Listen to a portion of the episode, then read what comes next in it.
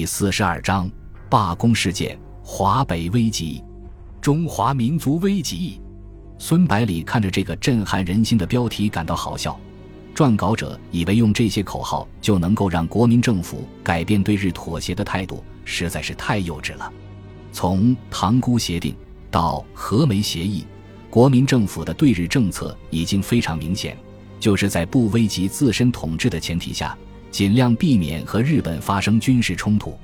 虽然这两个协定从表面上看都是屈辱性的协议，意味着中国政府默认满洲国的存在，华北的主权也有一定程度的丧失，但是对统治中国的南京政府来说，利益上并没有受到任何实质性的损害，因为国民政府的实际控制区域只限于长江流域和刚刚接管云贵川三省，华北各省仍然处在各路军阀的统治下。察哈尔省是宋哲元，绥远省是傅作义，河北省是商震，山东省是韩复渠，山西省是阎锡山。孙百里连想都不用想，也知道国民政府会怎么做。以蒋介石为首的国民政府不可能为了几个地方军阀的利益和日本人翻脸，肯定会毫不吝惜地把他们先牺牲掉。但是牺牲掉华北以后呢？日本人显然是贪得无厌的。绝不会停止南进的步伐，但是，一旦危及南京政府的统治核心，蒋介石还会让步吗？看来，中日之间全面战争的爆发已经为期不远了，该是考虑扩编军队的时候了。想到这，孙百里朝门口走去，准备去找杜周南商量一下。他刚走到门口，杜周南就满头大汗地跑了进来，急匆匆地说道：“百里，快跟我的城里去一趟，出事了。”孙百里连忙问道：“哪里出事了？出了什么事？”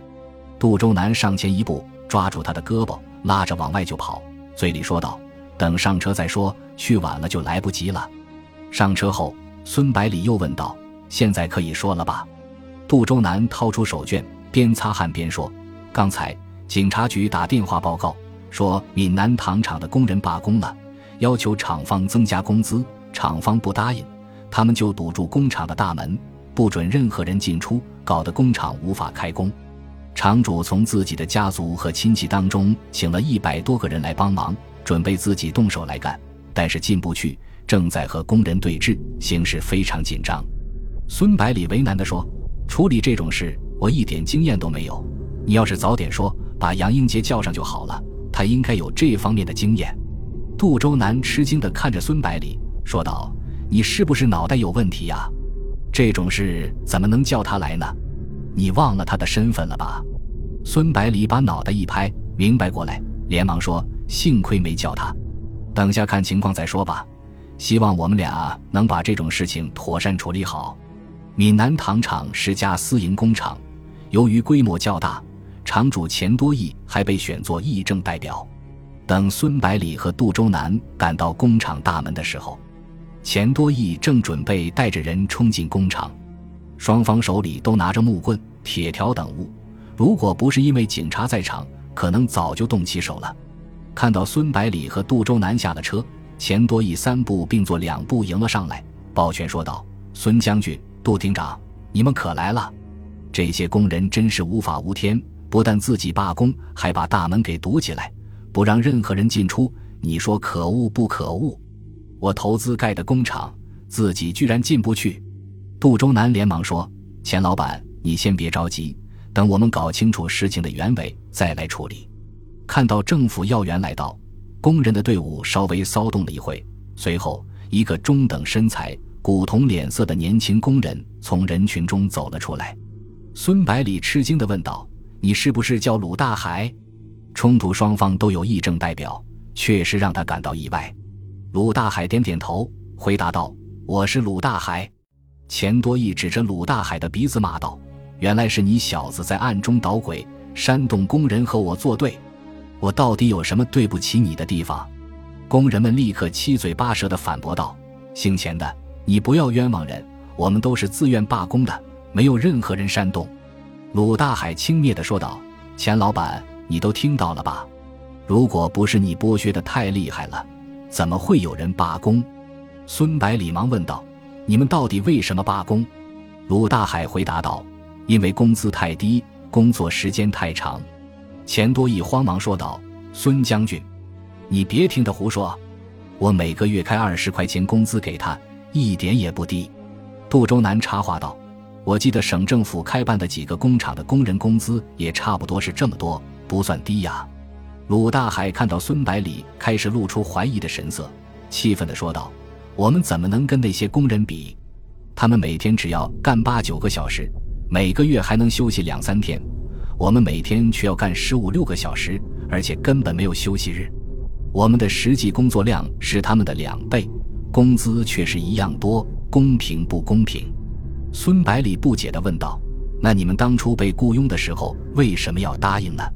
省政府颁布的政策明文规定，不得以欺诈、胁迫的方式雇佣工人的，难道你们不知道吗？”钱多义连忙说道：“孙将军，我可没有欺诈、胁迫他们啊。”我是本分的生意人，绝对不会干违法的事情。更何况我自己还是议政代表。不信，你可以问问鲁大海，签订契约的时候，我骗过他们吗？鲁大海说道：“你当时是没有欺骗我们，可是，一年前雇佣我们的时候，订单不多，基本不用加班。现在的出货量是去年的三倍，人手却一点都没有增加，每天忙得连吃饭的时间都没有了。你还嫌我们干得慢？”人又不是铁打的，像这样干，谁受得了？钱多义说道：“孙将军、杜厅长，你们听到了吧？这可是他自己说的，我没有一点违法的地方。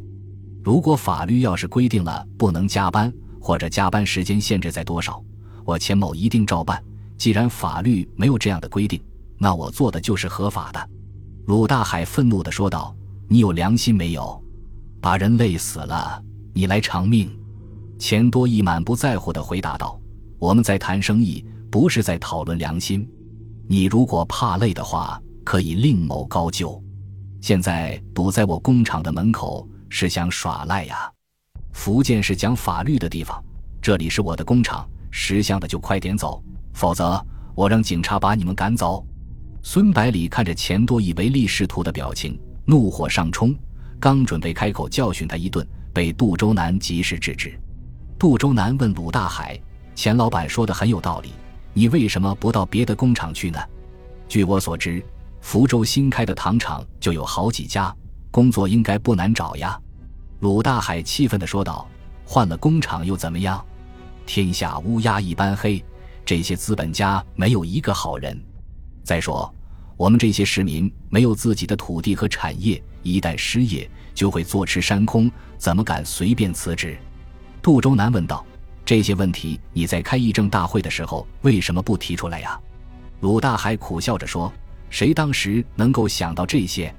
杜周南看事情的原委已经搞清楚了，就对鲁大海和钱多义说道：“这件事情的基本情况我们已经掌握了，回去之后会尽快商量解决的办法。”接着对鲁大海说道：“你们先复工，糖厂停产对大家都没有好处。”工资和工作时间的问题由我们来协调，然后又对钱多义说道：“从今天起，你不要再要求工人无限制的加班了，人手不够就再招募一批，政府可以在资金扶持一下。”鲁大海痛快地说道：“我们马上就开工，然后指挥工人们把路障拆除，回到工厂继续工作。”钱多义说道：“孙将军、杜厅长，既然你们二位都这么说了，我还能有什么话说？”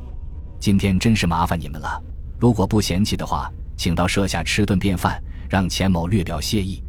杜周南连忙说：“我和孙将军公务缠身，实在是没有时间，请钱老板见谅。”说完之后，和孙百里上车返回省政府。